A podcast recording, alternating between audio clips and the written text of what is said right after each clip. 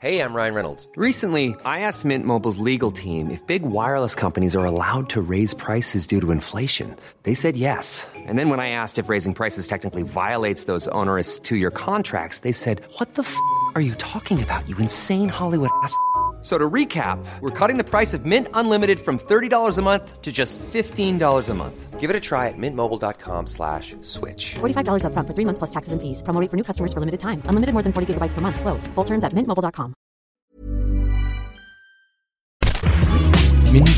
Salut, c'est Anne-Laetitia Béraud. Bienvenue dans Minute Papillon, le podcast d'info de 20 minutes. Nous sommes le mercredi 20 novembre et aujourd'hui, on parle des études supérieures qui sont différentes que l'on soit issu d'une petite ville, d'une zone rurale ou d'une grande ville. Une enquête de l'association Chemin d'avenir et de la Fondation Jean Jaurès, réalisée par l'IFOP et publiée par 20 minutes, révèle en effet que le lieu d'habitation des jeunes influe sur les choix d'études. Pourquoi et comment lutter contre le déterminisme social On en parle avec Delphine Banco, journaliste à 20 minutes.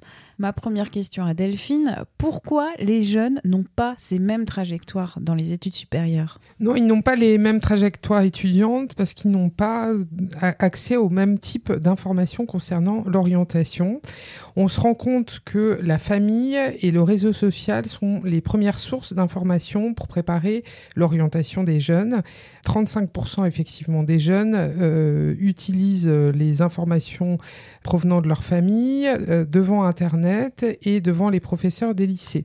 Du coup, on se rend compte que 32% des jeunes de l'agglomération parisienne disent ne pas avoir suffisamment d'informations pour, pour s'orienter. Et ce chiffre monte à 42% pour ceux des zones rurales ou des agglomérations de 2 à 20 000 habitants.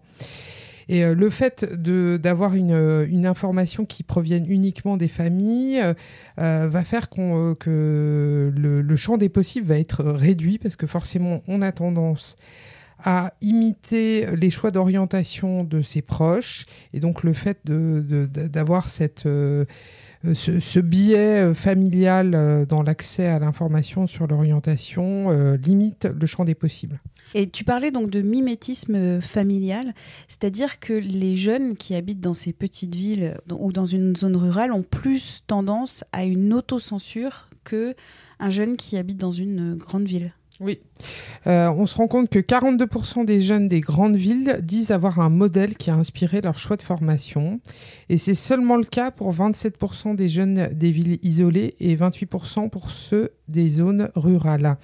Donc en fait, ils se réfèrent euh, davantage, euh, ces, jeunes de la France dite périphérique, à des professions qui les entourent.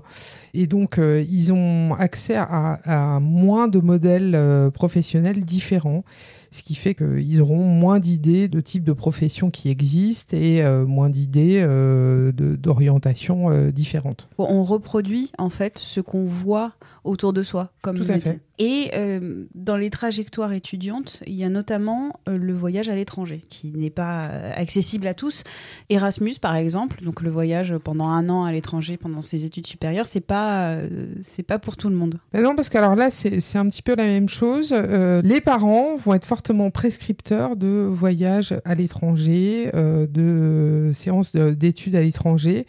On voit que 41% des 17-23 ans vivant dans l'agglomération parisienne déclarent être encouragés à aller étudier à l'étranger par leur famille, alors que seulement 27% des jeunes ruraux le sont.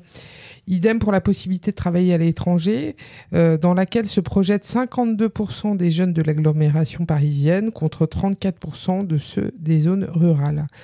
Donc on se rend compte que l'enjeu pour euh, les, euh, les, jeunes de la France périphérique, c'est surtout d'aller étudier dans la grande ville d'à côté, mais pas tellement de se projeter dans, dans, dans le pays voisin. À Shanghai même ou à, à Toronto. Donc on voit que la mondialisation, elle, euh, elle, n'est pas accessible à, tout le monde. On a un champ euh, des possibles, là encore, assez réduit. Salomé euh, Berliou, donc, qui est euh, présidente de l'association Chemin d'avenir, parle de fracture sociale qui, qui peut engendrer effectivement des tensions euh, avec les pouvoirs publics, euh, entre les jeunes et les pouvoirs publics, euh, entre les jeunes eux-mêmes qui vont considérer qu'ils n'ont pas les mêmes chances. Qu'est-ce qu'on peut faire contre cet état de fait, contre ces inégalités qui s'expriment entre les jeunes sur leur trajectoire étudiante? Est-ce qu'il y a des réponses? Alors justement, une des réponses qui est euh, fournie par l'association euh, Chemin d'avenir, c'est de booster le mentorat, c'est-à-dire de, faire en sorte que des professionnels euh, viennent coacher entre guillemets ces, jeunes un peu isolés. pour leur montrer différents modèles professionnels, pour les aider à se repérer dans le panel des formations du supérieur qui existe.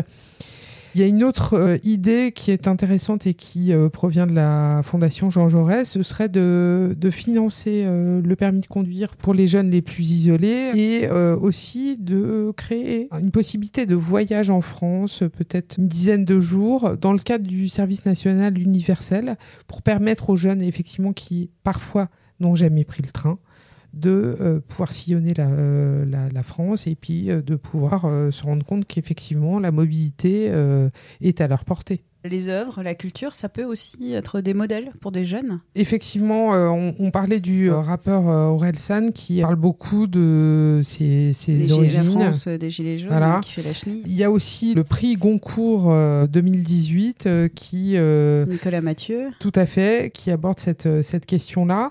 Et alors plus globalement, effectivement, l'exemplarité est toujours euh, très importante.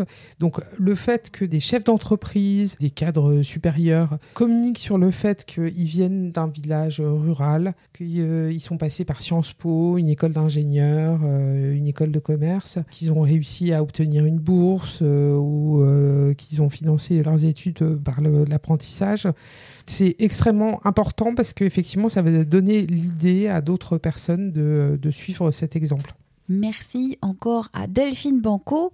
Minute Papillon, vous pouvez vous abonner gratuitement à ce podcast d'infos de 20 minutes. C'est sur toutes les plateformes de podcast en ligne. On se retrouve demain. Très bonne journée. Salut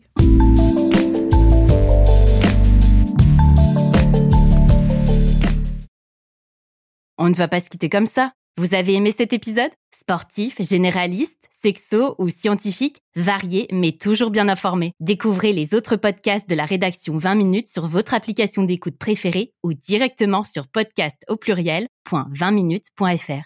Et merci de nous avoir écoutés.